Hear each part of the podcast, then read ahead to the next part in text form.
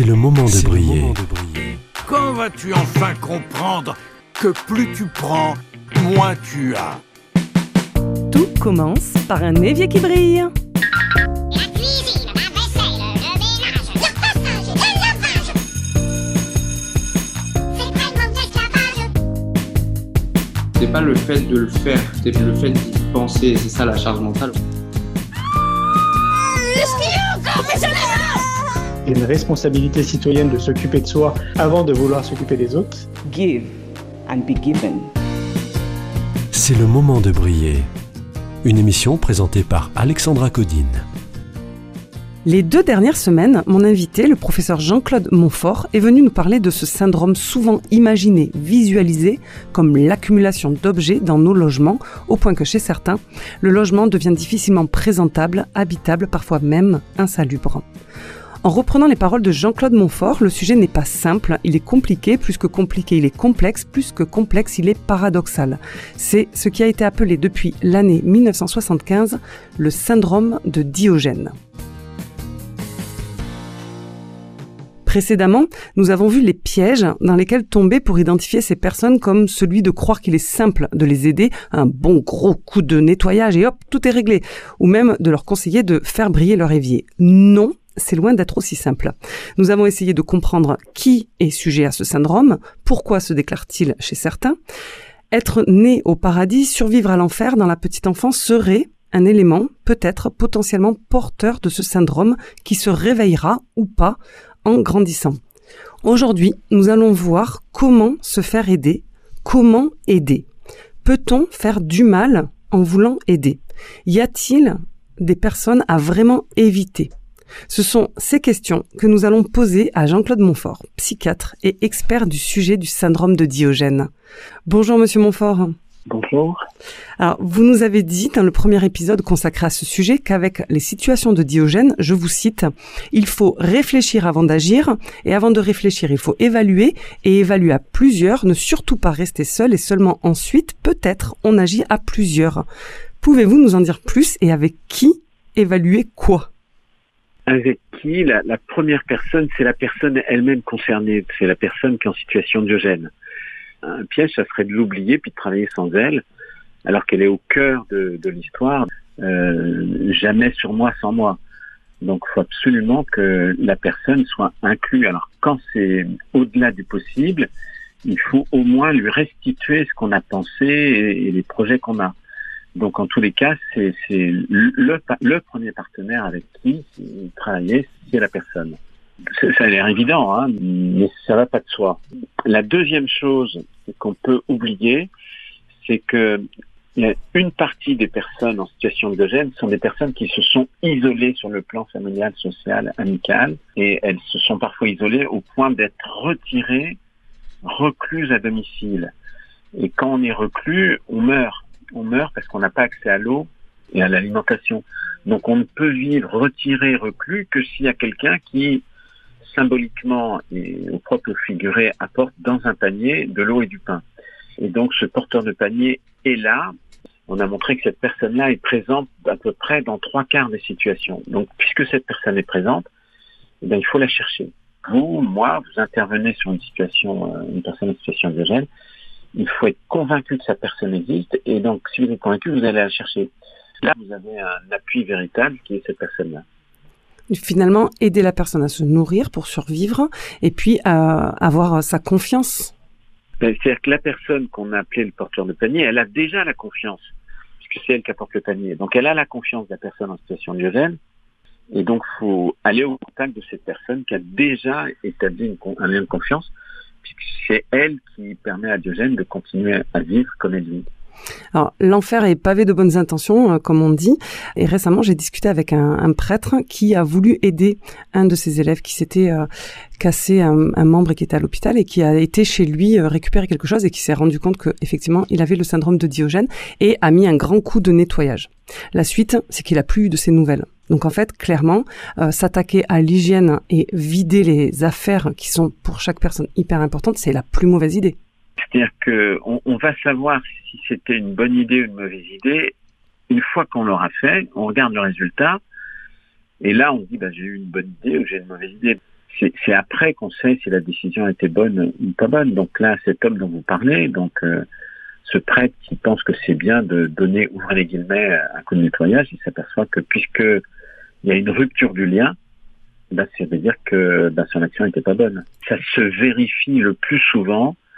On a envie de, de tout nettoyer, de tout évacuer, et puis bah, le résultat est celui que vous dites, c'est-à-dire qu'on casse le lien. C'est pour ça que j'ai l'habitude de dire, il faut que le, la première visite auprès de la personne ait un seul objectif, c'est qu'il y ait une deuxième visite.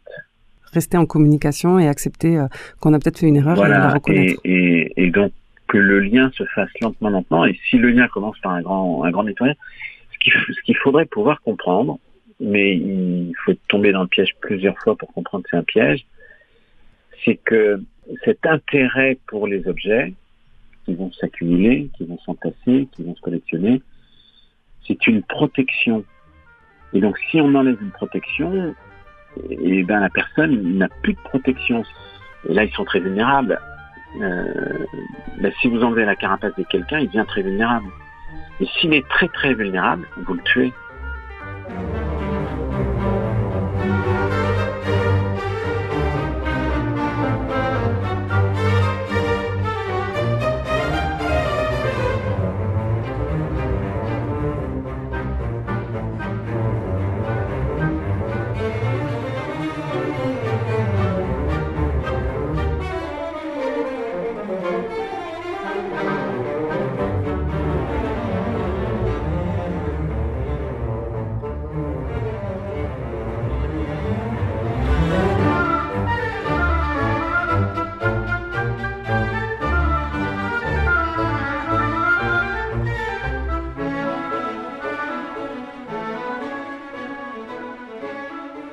Vous venez d'entendre un extrait de la bande originale Aviator qui retrace la vie d'Howard Hughes, puissant, riche homme d'affaires américain, mais aussi producteur de films à succès comme Scarface, constructeur aéronautique, aviateur.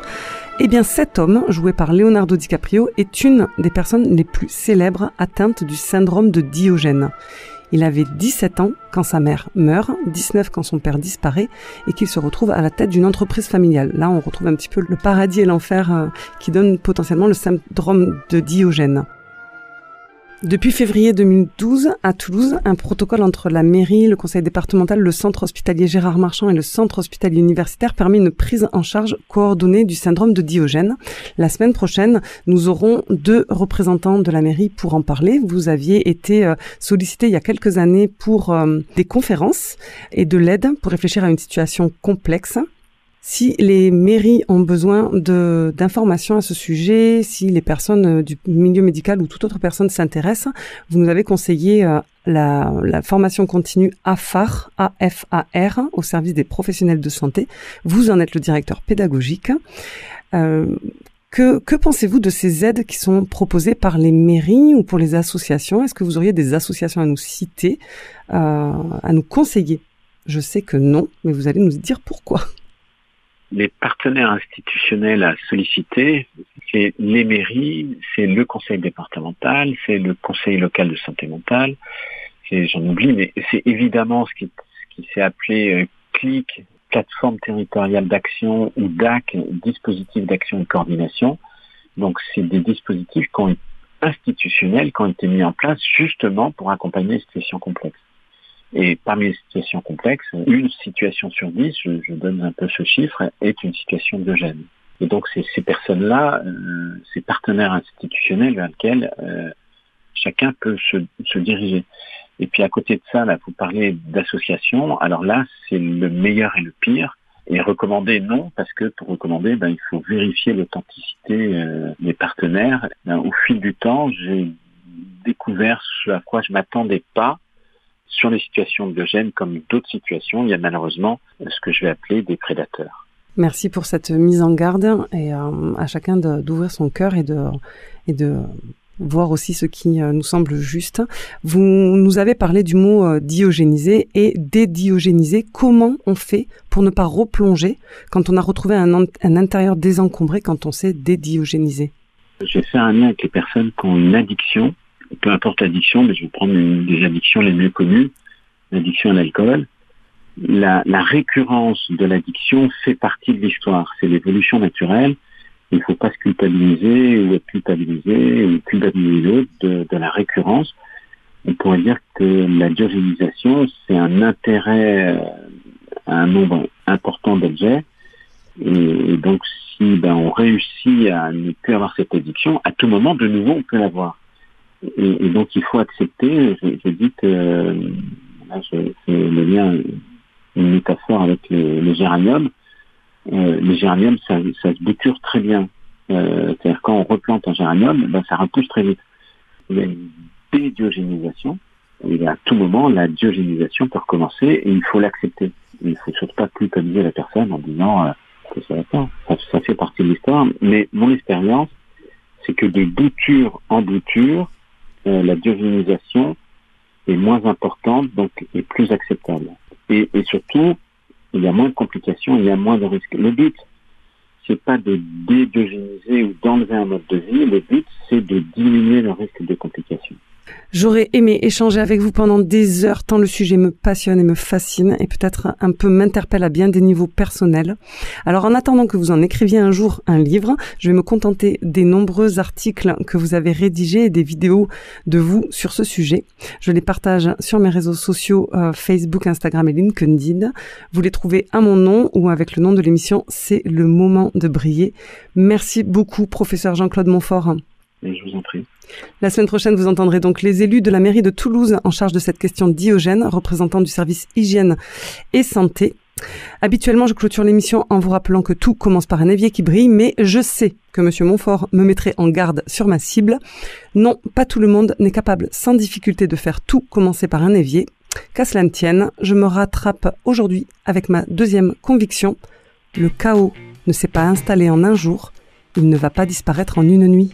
À la semaine prochaine.